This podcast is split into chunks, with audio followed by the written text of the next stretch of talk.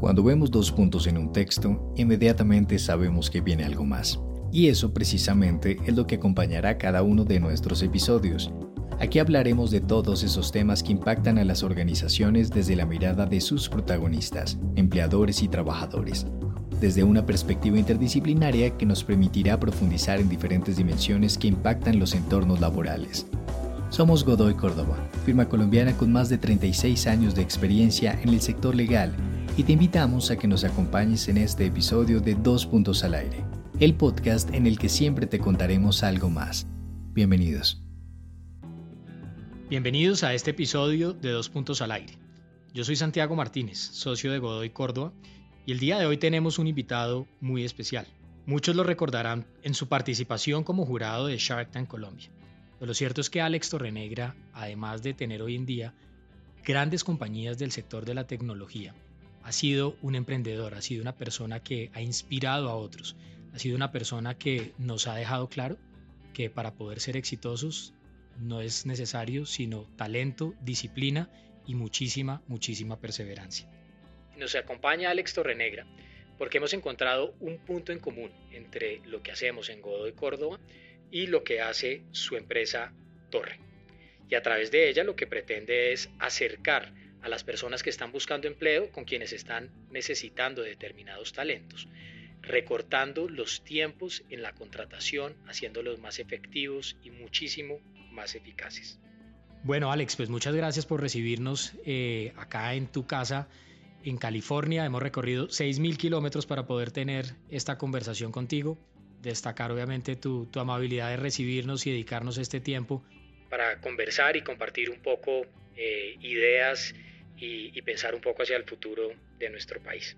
Muchísimas gracias por la invitación. Hola a todos. Bueno, no, pues Alex, muchas, muchas gracias. Como para tratar de, ir introduciendo los temas.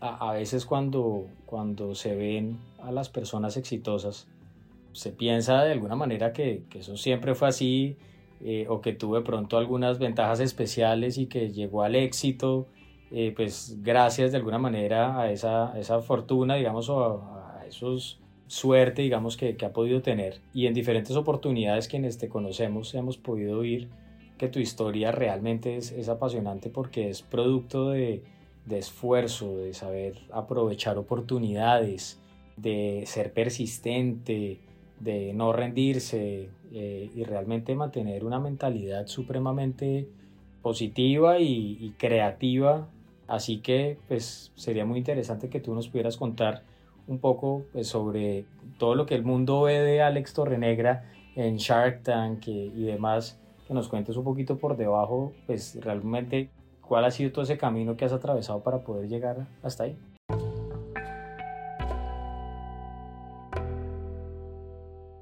Shark Tank es un reality estadounidense adaptado a versiones internacionales en más de 14 países donde concursantes aspirantes emprendedores realizan presentaciones de negocios o pitch a un panel de inversionistas. Los emprendedores pueden hacer un trato en el programa si un shark del panel está interesado en su proyecto. Desde 2017, Alex ha sido inversionista en cuatro de cinco temporadas de la edición de Shark Tank en Colombia. Si aún no la has visto, no te la pierdas. Bueno, eh, y me parece excelente porque efectivamente mucha gente que hoy en día ve el programa me ve como inversionista y, yo ya se me pongo a chismosear los comentarios, sobre todo en YouTube, que, que ahorita muchos de los episodios de Shark Tank están en YouTube, como la gente resulta reaccionando y opinando en referencia a lo que uno hace. Y afortunadamente no soy de los sharks que detestan. Eh, pero sí es interesante a veces ver los, ver los comentarios en donde asumen que, que, que todos los Sharks venimos de familia de, de, dinero. Y si bien creo que esa es la realidad para muchos de, de, de, ellos, definitivamente no es mi caso. Yo vengo de una familia, no, no puedo decir que pobre ni más faltaba, pero sí o sea, suficientemente modesta para no tener auto, para no tener computadora, para que, considerar que montarse en taxi era medio lujo entonces tocaba de transporte público, que si bien no es una familia con mucho dinero, pues también está, está lejos de, de ser la, la, pobreza que sigue en Colombia, donde como hablábamos anoche, 20 millones de personas viven con menos de un salario mínimo. Entonces, ya desde esa perspectiva sí creo que tuve cierto tipo, cierto tipo de suerte y, y pues en resumidas cuentas es una historia que, que he compartido varias veces. Mi historia de, de, crecimiento profesional empieza con un negocio de pasar trabajos a computadoras en Colombia que eventualmente se convierte en una compañía donde arreglo computadoras a domicilio que me permite venirme aquí a, o sea, el dinero para venirme aquí de turista a Estados Unidos, donde decido quedarme y resulto topándome con, eh, con Tania, con mi esposa, con quien resultamos fundando no una, sino dos compañías de tecnología que afortunadamente les ha ido bastante bien y eso hoy en día conlleva que hayamos creado Torre y otras compañías con las que estamos experimentando. Entre muchos de los proyectos desarrollados por Alex se destaca la creación de dos empresas además de Torre.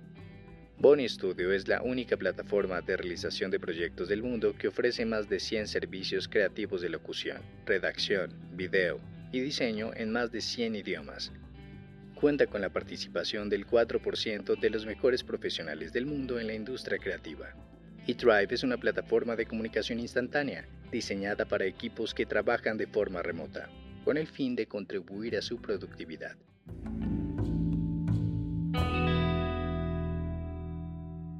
Y si bien gran parte del asunto tiene que ver con persistencia, yo, yo soy, como dicen en inglés, workaholic. Eh, de hecho, hoy le di muy buenas noticias, creo yo, a mi familia porque le dije, voy a bajarle y voy a dejar de trabajar 75 horas por semana, voy a empezar a trabajar 70 horas por semana. Y voy a dedicarle una hora al día adicional a los niños por la, por la tarde, por la noche. Y bueno, afortunadamente trabajo remotamente, ¿no? Trabajar remotamente me permite ahorrarme todo el tiempo de ir y volver de la oficina, entonces igual comparto una buena cantidad de tiempo con los niños y con la familia, pero si bien persistencia, trabajar fuerte es importante, creo que tuve mucha suerte topándome con personas en momentos claves de mi vida. O sea, el hecho de haberme topado con Tania, por ejemplo, conllevó a encontrarme con la industria de locutores, voice actors. Yo no tenía ni idea de eso y, y ahí fue que creamos ese marketplace Voice One Two Three, que fue el primer negocio. No haberme topado yo con Tania, no haberme acercado en una reunión que hubo de gente a hablar con ella, pues mi historia sería completamente diferente.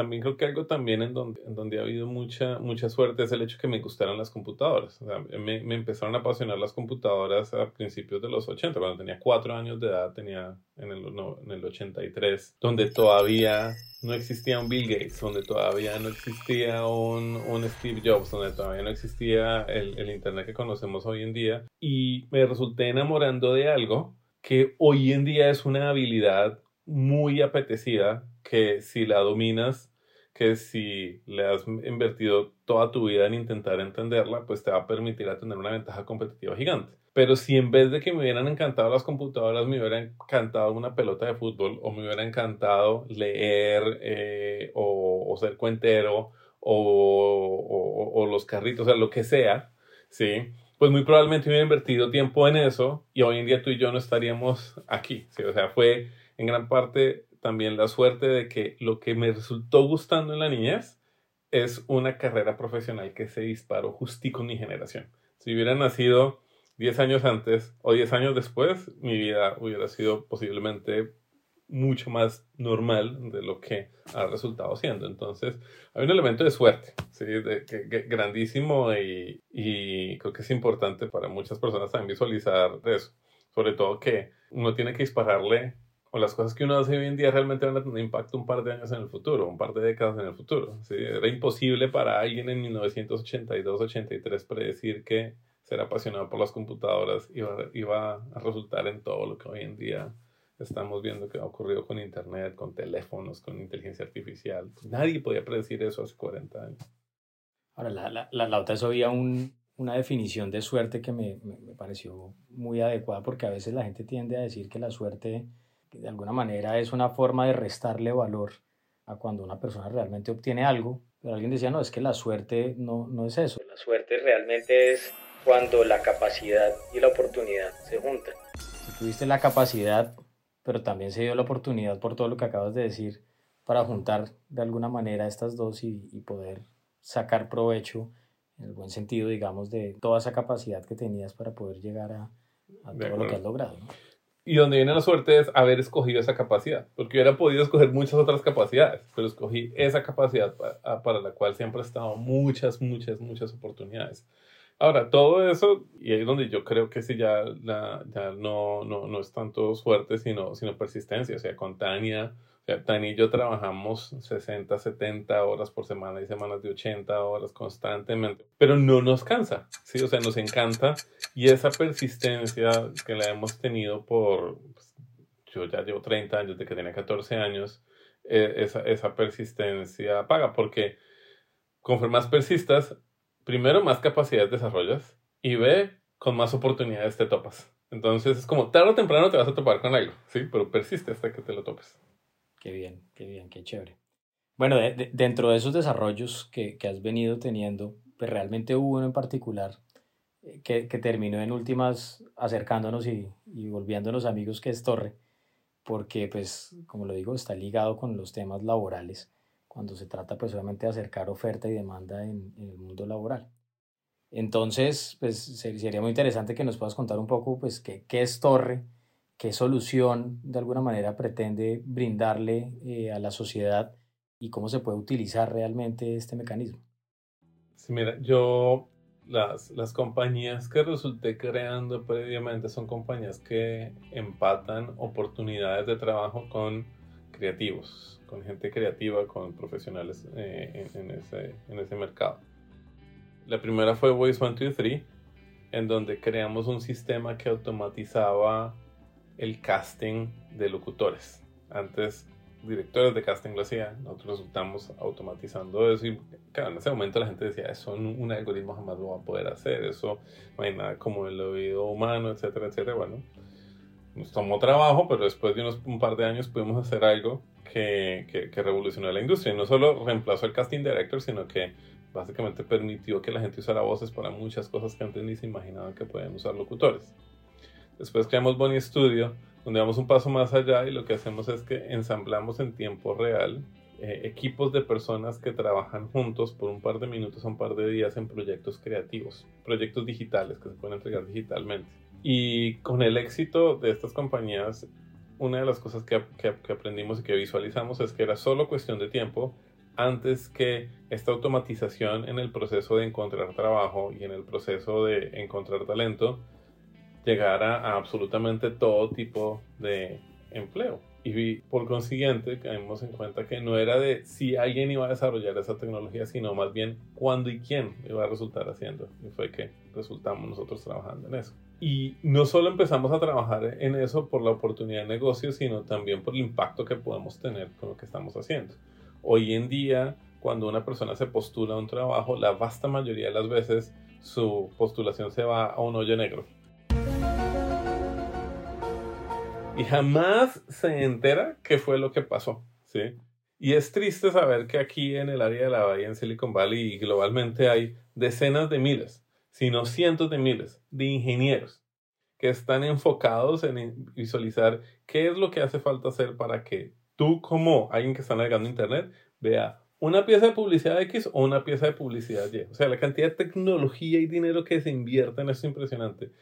Pero no hay hoy en día tecnología cuando te postules a un trabajo, te dé feedback eh, que te permita crecer profesionalmente, para que sepas por lo menos contra quién estás compitiendo, o sea, por qué fuiste bueno, por qué no te, por qué no te contrataron, en dónde fue que metiste la pata, qué deberías hacer para, para ese tipo de cuestiones. Entonces sabemos que si podemos hacer algo que sea altamente transparente y que sea altamente automatizado, vamos a poder enseñarle a muchas personas a desarrollar una mejor carrera eh, profesional. Y, y ahí fue que empezamos con Torre. Entonces, eh, pues Torre tiene la, la, premisa del objetivo de automatizar el proceso de encontrar talento, de encontrar candidatos, de encontrar compañías, de encontrar trabajo, de cualquier tipo de trabajo. ¿sí? Nuestro objetivo es eventualmente lo que, lo que YouTube es para videos, lo que Amazon es para comprar cosas, es que Torre sea para trabajo, sea trabajo industrial, operativo, de oficina, sea trabajo flexible, trabajo tiempo completo, trabajo de remoto, trabajo, oficina, lo que sea. Y, también uno de nuestros objetivos es que sea altamente transparente, no solo automatizado, sino súper transparente, o sea, que te muestre como usuario por qué quedaste rankeado como quedaste rankeado, en dónde, cómo te comparas con otros candidatos, etcétera, etcétera, y lo mismo para el lado de la, de la, de la compañía. Entonces, eh, ya llevamos tres años y medio desarrollando la, la tecnología. Tú y yo nos conocimos cuando estábamos empezando eh, esto. La verdad subestimé la complejidad de la tecnología. Eh, nos ha tomado mucho más tiempo llegar a donde queremos llegar en términos de tecnología. Cuando me mudé a, a, San Francisco estaban empezando a hablar de los carros que se manejaban solos y todos dábamos por sentados que en el 2020 ya ya, San Francisco va a estar lleno de carros manejados solos, 2023, ¿sí? Y apenas están saliendo los primeros, ¿sí? Y andan lento, porque resultó siendo mucho más compleja la tecnología de lo que esperamos. Vamos a llegar allá, pero ha sido súper complejo. Entonces, lo mismo es lo que nosotros hemos estado haciendo. Y es porque, eh, conforme empezamos a trabajar en eso, caímos en cuenta que la hoja de vida toca mandar a recoger, ¿sí? La, la hoja de vida es muy poca información de una persona. Y si uno se pone a pensar de dónde viene la hoja de vida, entiende por qué es tan limitada, porque la hoja de vida viene de la idea de que para tú postularte un trabajo, primero alguien va a revisar tu postulación y pues no tiene tiempo de mirar muchas cosas, entonces tienes que mandarle un resumen de quién eres tú, de ahí la palabra resumen, ¿sí? Por un lado, y por otro lado, pues es papel, ¿sí? Y papel que tienes que imprimir o que tienes, y eso es costoso, ¿sí? Entonces, no puedes mandar un bloque de información porque primero nadie lo va a leer y segundo va a ser muy costoso cada vez que te postulas a algo. Entonces de ahí la idea de vamos a resumir a todas las personas en una o dos hojas. O sea, tú como ser humano, toda tu historia, todo tu background, todo lo que tú eres, vamos a reducirlo a una o dos hojas de papel. Hace 50 años tenía sentido eso, pero hoy en día, donde la información es digital, donde los dígitos es casi que gratis almacenarlos y donde no toca procesar la información manualmente con seres humanos y puede ser procesada en forma automática, no tiene sentido seguir usando ese mismo concepto, ese mismo formato. Entonces, una de las cosas que desarrollamos, o sea, que, que visualizamos que teníamos que hacer es reinventarnos la forma en que sabemos quién es qué. Y ahí fue que inventamos el concepto del genoma profesional, que es una colección de miles de puntos de información de una persona, que incluye no solo lo que encuentras en una hoja de vida o en el perfil de LinkedIn, sino también incluye habilidades blandas, habilidades duras, habilidades que quieres desarrollar, habilidades que no quieres desarrollar, habilidades que necesitas definitivamente en tu siguiente oportunidad laboral, certificaciones, verificaciones, recomendaciones, red de contactos, redes sociales, tu, tu comportamiento profesional, tus tipos de personalidad, etcétera, etcétera. Y todo eso se lo metemos a docenas de algoritmos que replican la intuición humana para poder predecir no solo si eres bueno para un trabajo, sino si eres bueno para un equipo en particular dentro de una compañía, que es el santo grail a la hora de encontrar talento y a la hora de encontrar trabajo también. Y pues eso implicó que no podíamos trabajar con bolsas de empleo tradicionales porque la bolsa de empleo tradicional trabaja con hojas de vida, ¿sí? Nosotros tenemos un montón de información que no cae en la hoja de vida, entonces nos tocó crear nuestro propio marketplace de empleo, ¿sí? Y hay un software que utilizan las compañías para procesar aplicantes.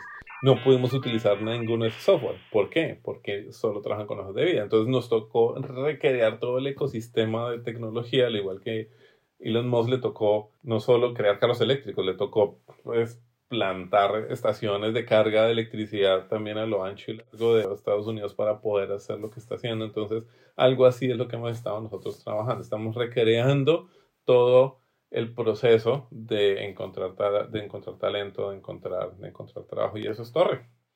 Wow, realmente impresionante la, la cantidad de temas que hay detrás de alguna manera esto que estás desarrollando. Cuando mencionabas la hoja de vida, pues realmente debería estar mandada a recoger y en efecto hay cierto tipo de información que tradicionalmente se acostumbra a incluir dentro de un documento como esto, que en nada le va a aportar o, no le va a aportar mayor cosa realmente para saber si una persona va a ser exitosa en esa empresa, en esa actividad, en ese equipo, pues porque hay profesionales que pueden ser muy buenos, pero que no siempre van a brillar estando de alguna manera en un mismo entorno social o en un mismo entorno empresarial, porque las culturas de alguna manera pues por más de que sea el mismo sector, misma empresa, la cultura yo creo que dicta muchísimo de si una persona va a ser exitosa o no en un determinado lugar. tener la dirección, el colegio, no sé, son cosas que creo que terminan siendo superficiales para lo que realmente es importante y es poder entender que esa persona pues sí vaya a poder cumplir con éxito de alguna manera su actividad. Uh entonces creo que, que, que ahí terminan generándose muchas veces prejuicios de ciertos filtros, porque en últimas quien hace los primeros filtros dentro de un proceso de selección pues no siempre realmente es quién va a ser el supervisor de esa persona. Se encargan otras áreas y quizás terminan descartando cierto tipo de perfiles de personas que hubieran podido ser muy exitosas realmente trabajando con esa persona. Así que creo que de entrada pues estás dando una posibilidad muy interesante realmente a que personas puedan conseguir ese trabajo. Pero también a su vez, visto desde el lado de la empresa, en Godoy Córdoba continuamente tenemos múltiples procesos de selección y en ocasiones he sido un poco atrevido de, de decirle a recursos humanos, yo le voy a ayudar y déjeme y publico en LinkedIn, venga, estoy buscando determinado perfil. Y es curioso porque me han llegado más de 500 hojas de vida, sin exagerar. Pero digo pues que se trata de un abogado con tantos años de experiencia, que sea laboralista, que sepa de litigio, y me han llegado hojas de vida inclusive de ingenieros eh, agrónomos. Eh, 90 por ciento nada que ver. Entonces, que en últimas para una empresa realmente hacer los procesos de selección en un país donde realmente pues hay un problema tan agudo de desempleo, de informalidad, pues las personas en medio de un poco, digamos, como de su necesidad, mandan la hoja de vida como para ver qué pasa, pero eso a su vez en recursos humanos seguramente genera pues múltiples también, digamos, reprocesos.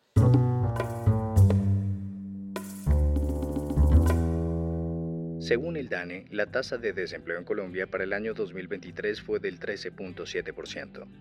En el mismo mes del 2022 se ubicó en el 14.6%, es decir, que tuvo una disminución de 0.9 puntos porcentuales.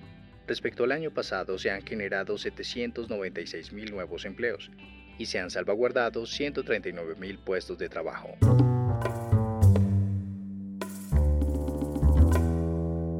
Entonces creo que estás encontrando un mecanismo para que, por un lado, las personas no sean filtradas, si se quiere, por razones de pronto inocuas, pero a su vez que también para las áreas de talento humano sea mucho más fácil poder llegar a conseguir a la persona más adecuada. Claro, y es que uno de los problemas que hay hoy en día con el proceso de reclutamiento genérico es que tiene múltiples etapas y en cada etapa hay herramientas diferentes y esas herramientas no se comunican entre ellas de vuelta. Se, mandan información a veces de una para abajo, pero las demás abajo no mandan información para arriba.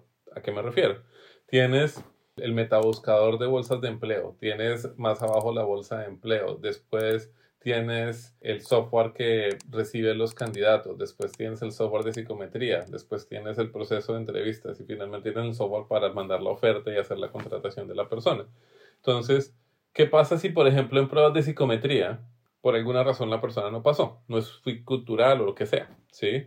Resulta que el software de contratación no se entera de que eso pasó en el software de psicometría. El software de contratación a su vez no le manda la información porque no puede, porque no la tiene, a la bolsa de empleo. Y la bolsa de empleo pues tampoco se la manda al marketplace. Entonces ya alguien sabe cuál es el perfil psicométrico de esta persona, pero esa información no se tiene en cuenta para en un futuro decirle a esa persona, oye, a este trabajo sí aplicas, a este trabajo no aplicas. Le toca repetir.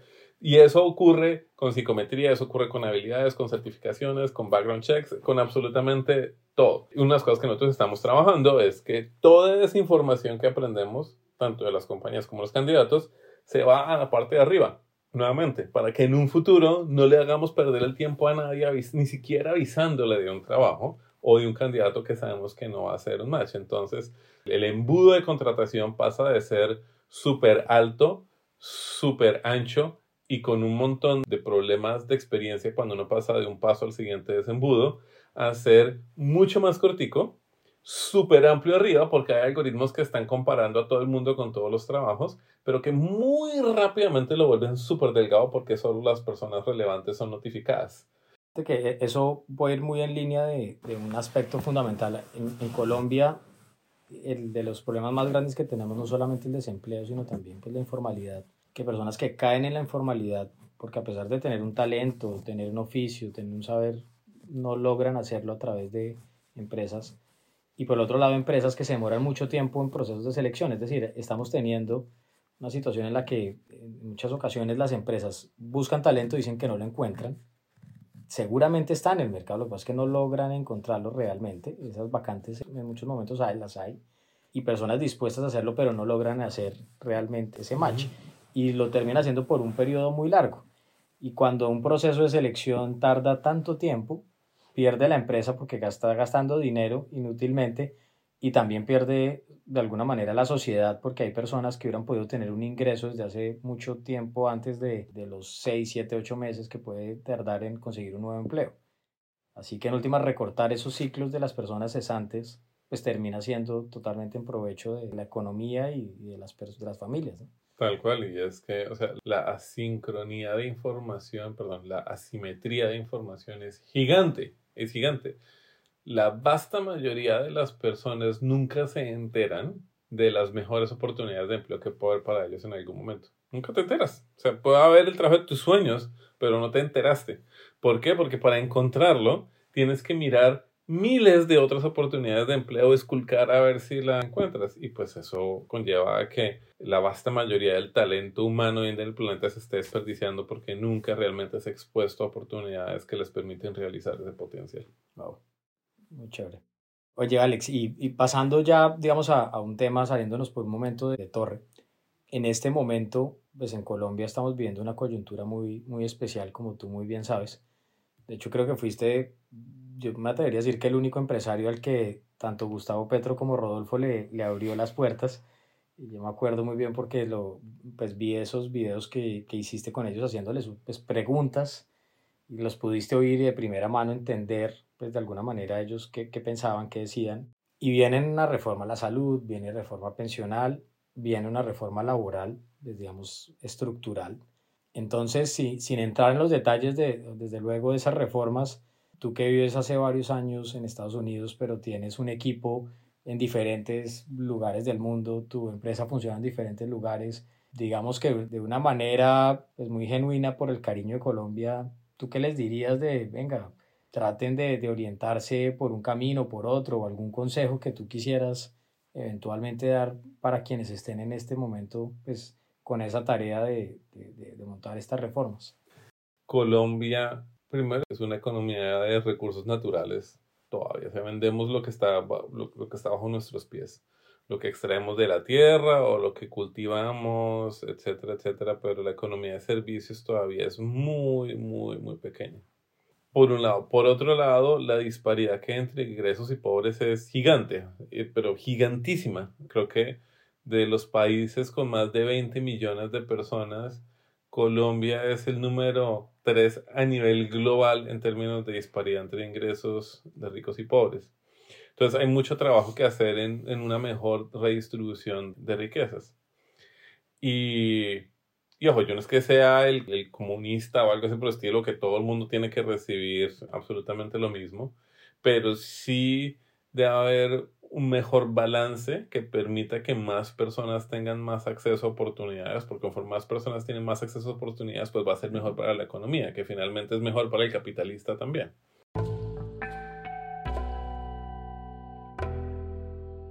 Los lunes al sol es una película de comedia y drama del cine español, lanzada en el año 2002 y protagonizada entre otros por Javier Bardem, quien por cierto se llevó el premio Goya al mejor actor por esta cinta. La historia retrata fielmente el drama del desempleo en una ciudad a la que el desarrollo industrial ha hecho crecer desaforadamente, y un grupo de amigos busca sobrevivir a fin de mes con la esperanza de un mejor futuro. No te pierdas esta gran película.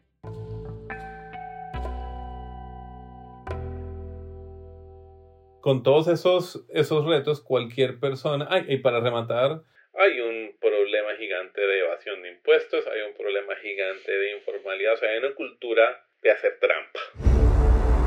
Pero súper, súper metida. Entonces, ¿cómo soluciona uno esas, esas tres cuestiones? Una cosa es la solución filosófica, la solución idealista que a mí me gustaría. Otra cosa, pues, son los términos o las soluciones prácticas que hay hoy en día. Y, y, tienden a ser bien diferentes, inclusive en algunos casos, y no en la mayoría de los casos, tienden a ser contrarias las dos. Entonces, ¿Cuáles son las soluciones cortoplacistas? La solución cortoplacista es cómo le damos más fortaleza a los sindicatos. La solución cortoplacista es cómo hacemos para tener una, una mejor, mayor seguridad que una persona no va a perder su empleo. Cómo hacemos para subir el salario mínimo, etcétera, etcétera. Y digo que son cortoplacistas porque todo esto básicamente lo puede uno ver es dentro de un ecosistema solo dentro del país. ¿sí? O sea, es ¿Cómo hago yo para repartir más o, repartir el, mejor el dinero que hay dentro de Colombia? ¿Sí? Hágalo crecer. Exacto, sí, o sea, pero esa es, esa es la solución idealista, donde yo creo que deberíamos ir. Y sí, toca repartir mejor la torta, pero es mucho mejor si la torta es mucho más grande, ¿sí? Muy buen ejemplo de eso, ahorita que estamos aquí en California, se pegaron esa manejada ustedes desde Los Ángeles hasta acá. Este es un estado, es el estado más rico de Estados Unidos si fuera un país por sí solo sería la cuarta economía más grande del mundo. Se acaba de pasar a, acaba, no, sería la quinta, está a punto de volverse la cuarta, va a pasar a Alemania.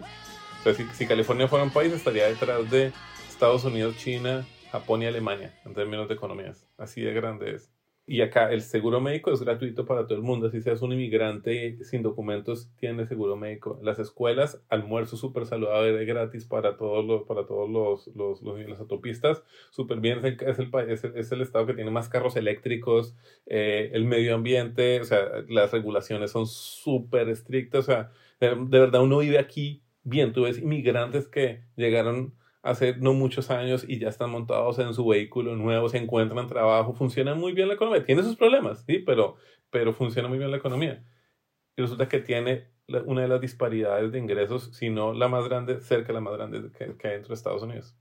Entonces, pero ¿cómo así? Sí, o sea, ¿cómo hace para todo esto funcionar tan bien con eso? Y es que hay oportunidades económicas tan grandes que la mayoría de los billonarios que hay en Estados Unidos están aquí, están en California y hay gente ganando sueldos altísimos, ¿sí? Pero a pesar de que hay esa disparidad entre ingresos y pobres, la torta es tan grande, la torta es tan grande, ¿sí? Que se ve muy bien. Conseguir una persona para que pinte la casa es súper difícil, ¿sí? No hay, ¿sí? O sea, la demanda que hay y cuando lo consiguen uno cobran un ojo de la cara y está bien, no tiene que pagarlo, ¿sí? Pero es una economía que funciona muy bien. Entonces, por eso yo en California, ¿sí? Porque para mí es un ejemplo de algo que funciona bastante bien y ojalá algo así pudiera ocurrir en Colombia, donde la torta es gigante. ¿Y cómo hacer la torta gigante?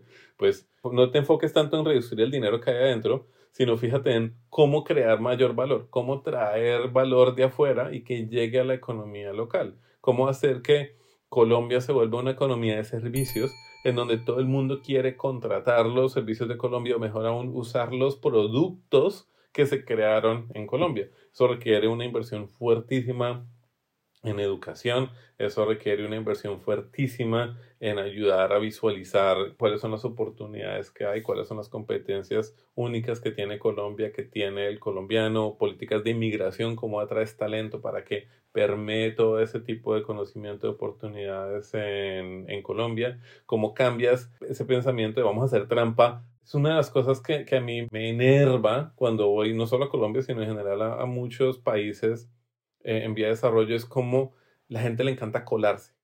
¿sí? O sea, estás en, haciendo en el trancón, sí, es, es, es ¿cómo, ¿cómo, me meto? ¿Cómo, cómo te atravieso el carro? O acelerar si uno pone las direccionales. Exacto, sí. O sea, usa, usa todo ese tiempo más bien para pensar qué puedes hacer mejor ¿sí? con tu vida, qué oportunidades de negocio hay, en vez de estar pensando cómo ganar esa ventaja, esa ventaja chiquitica, ¿sí?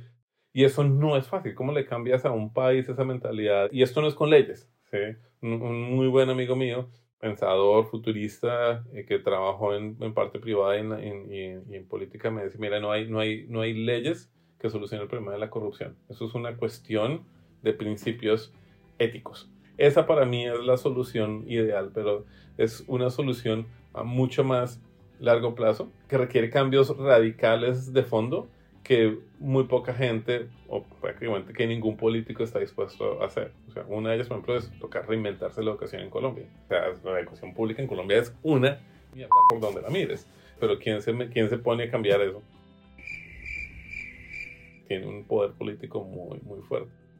Oye, bueno, no, muy, muy interesante y estamos de acuerdo en que realmente sin educación pues es difícil poder llegar a hacer que esa, esa torta se abra y cómo generar más riqueza en lugar de distribuir la pobreza. Y eso en últimas pues ha sido pues la forma en la que países, como tú dices, más allá de un tema de comunismo, capitalismo, pues la misma China eh, bajo un partido que es el comunista, que es el que lidera China, pues en últimas se ha vuelto en últimas capitalistas, es decir, hay que crecer la torta. No podemos seguir mirando a ver cómo seguimos distribuyendo esto entre lo poco que hay entre muchísimas personas, sino cómo realmente hacemos un empuje, no solamente en mercados, en temas de servicios, sino inclusive en procesos industriales que ellos hacen, pero que la, la tecnología, el conocimiento, pues ha sido realmente el motor de países como llamaban emergentes, como, como lo de China. La infraestructura, mira tú las carreteras en China, ¿sí? En Colombia ya el paso de la línea tenía museo antes de que lo completaran. Ahora, la, o sea, digamos que una parte está en la educación que yo creo que eso nadie lo puede discutir, pero hay otra parte muy importante que es se necesitan recursos para emprender realmente. Porque todo el mundo habla del emprendimiento como, como si fuera realmente algo en lo que, a lo que toca apuntarle, a lo que toca llegar.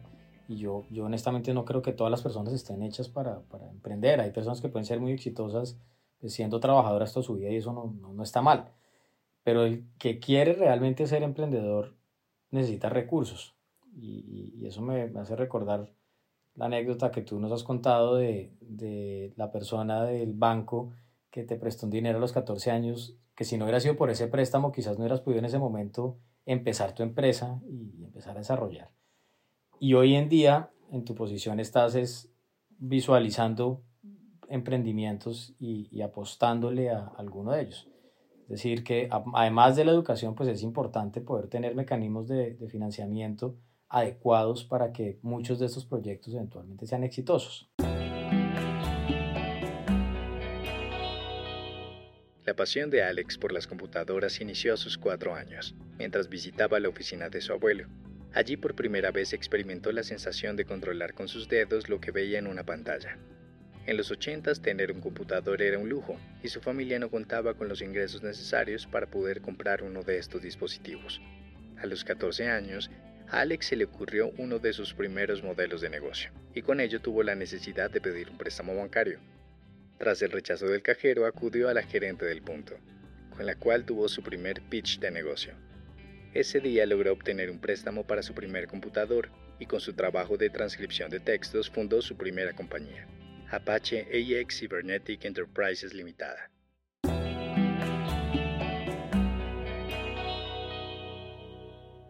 cuando tú tomas la decisión de decir, yo voy a invertir en este negocio, más allá de un tema de, de, la rentabilidad, de los números que seguramente se harán, que pues naturalmente hay que hacerlos, ¿tú, ¿tú, en qué te fijas para decir, este realmente me llama la atención este negocio, esta idea, eh, y me voy por este camino, voy a apoyarlos y voy a invertirles a ellos? ¿Qué, qué, qué te, de alguna manera, te inspira para decir, me voy con estos y no con otros? En, negocios pequeños, o es diferente como decidos invertir una compañía de Fortune 500 versus una startup, ¿no? Pero, pero en startups, o sea, en compañías pequeñas, eh, lo, lo, principal es, es, el, es el equipo de fundadores, los fundadores que tienen negocio, porque lo más probable es que el negocio escale luciendo diferente a como está hoy en día. O sea, la única constante en startups es el cambio. Y es muy importante que los emprendedores estén abiertos a ese cambio. Y la capacidad de aprender rápidamente, que es impresionante, pero hay emprendedores que les va bien siendo tercos y no necesariamente aprendiendo. Se estancan en algún momento, a veces se estancan con compañías ya significativamente grandes, pero, pero se estancan eh, tarde o temprano. Para no estancarse es muy importante estar constantemente cuestionándose aprendiendo, entendiendo cómo funcionan las cosas. Y es de las cosas que intentamos visualizar cuando traemos, cuando traemos personas. En Shark Tank, por ejemplo, no todos los negocios que salen en pantalla resultan eventualmente siendo negocios en donde la resultamos completando la inversión. Hay un proceso de debida diligencia, donde miramos, etcétera, etcétera. ¿Sabes cuál es la razón más común para que nosotros digamos, ok, no vamos a invertir acá, o por lo menos no vamos a invertir por ahora? ¿Cuál? que no responden los correos. ¿Sí? O sea, estamos interactuando y mándame esto. Un mes. Ah, aquí te lo tengo. Así uno no hace negocios en la vida. ¿sí? Entonces, y está bien. Y nunca hiciste negocios por correo o algo así por el estilo. Estás aprendiendo. Entonces uno le dice, mira, eso no se hace. ¿sí? Estamos hablando con un inversionista. Espero que no sea el único inversionista que tengas en la vida. Espero que tengas otros inversionistas porque se crea un ecosistema y así podemos también eventualmente yo como inversionista esperar que hay otros que quieren comprar mis acciones para yo algún día hacer dinero. ¿sí? Si a todos los inversionistas con los que hablas te demoras 30 días en responderle un mensaje, no vas a llegar lejos en tus relaciones con inversionistas. Entonces toca corregirlo la próxima vez que interactuemos, ¿sí? espero que me respondas ¿sí? antes de que se acabe el día de negocio, más tardar el día siguiente por la mañana, pero no podemos esperar tanto tiempo. La mayoría lo entiende, pero hay muchos que a pesar de eso, es como si les hubiera entrado por uno y les hubiera salido por, les hubiera salido por, por otro. Es, es, no, no, no, no captan lo importante que es tener cierto tipo de protocolos o cierto tipo de expectativas de velocidad a la hora de interactuar con, con otras personas que están interesadas en, en tu negocio. Entonces, hemos desarrollado ya como técnicas para poder medir eso muy rápidamente algunas de ellas las aplicamos inclusive en el programa, o sea, antes de que, de que yo hacer la oferta, hago un par de preguntas, a veces se colan, se colan algunos, pero eso es sí, extremadamente importante. Entonces, capacidad de aprender, que es una combinación de capacidad cognitiva y humildad. Humildad en el conocimiento, no humildad en tus sueños. ¿sí? En los sueños uno tiene que soñar grandísimo. Y persistencia qué tan persistente has sido y qué tan, qué tan persistente has sido, porque eso predice qué tan persistente vas a ser en el futuro. Fue un emprendedor que decía que necesitaba dinero para prototipiar eh, una, el alquiler de unas cuestiones. Y yo decía, ¿para, ¿para qué necesitas dinero para prototipiar eso? dijo, sí, es que tengo que contratar a la persona que se va a parar allá a hacerlo, etcétera, etcétera. Y decía, ¿por qué no lo haces tú mismo? Dijo, ay, no, porque porque pues, yo no voy a hacer eso, yo me voy a parar allá, parar a vender ese tipo de cosas. Si no estás dispuesto a hacer eso tú mismo para validar algo, ¿sí? no te estás remangando, ¿sí? no estás realmente haciendo lo que hace falta hacer para crear un negocio y sacarlo adelante. Bueno, bien. Yo, yo tengo, bueno, entre otros, un, un TOC y es que yo no puedo irme a dormir habiendo hecho algo con algún con los correos que tengo en la bandeja de entrada. Eh, y, y, mi esposa María a veces me ve a las 11 de la noche ahí metido. Entonces creo que con esto que estás diciendo es un toque de esos que, que no son tan malos, entonces de, de, uno poder tener realmente como esa paz de, decir se tomó alguna acción, que al otro lado del correo alguna persona que pues, está con algún tipo de necesidad que hay que, que hay que resolver. Y ya en el caso que tú lo mencionas, pues de entender que el mundo va a una velocidad especial eh, y, mostrar interés realmente, además pues de, todo lo mencionado, pues es, es, es fundamental en el momento de, generar como ese engagement con, personas. Em, bueno, no, pues para que Tania, tu esposa, no diga que te pusimos a trabajar 71 horas eh, y entendiendo lo limitada tu agenda, pues te, queríamos agradecer mucho por, por este espacio, eh, por habernos recibido para pues, compartir un poco, digamos, de, de lo que está pasando con Torre, tu visión de de la reforma, de contarnos un poco pues de, dónde viene de alguna manera toda esa carrera que ha sido tan, tan exitosa. Muchísimas gracias por la invitación y nuevamente gracias por pegarse el viaje hasta aquí para esta conversación. Pues muchísimas gracias nuevamente por tu tiempo. Eh, ha sido un espacio muy enriquecedor, muy agradable. Seguramente todos quienes han oído este capítulo de Dos Puntos al Aire de igual manera lo han disfrutado. Y bueno, a todas las personas que nos han oído, eh, hasta la próxima.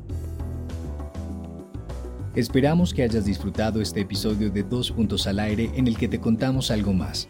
Si te gustó, síguenos en Spotify, LinkedIn y Facebook como Godoy Córdoba o en Instagram como gc-abogados. Hasta pronto. Los contenidos discutidos en Dos Puntos al Aire expresan la opinión de nuestros moderadores e invitados, pero no representan la posición de Godoy Córdoba frente a las temáticas desarrolladas.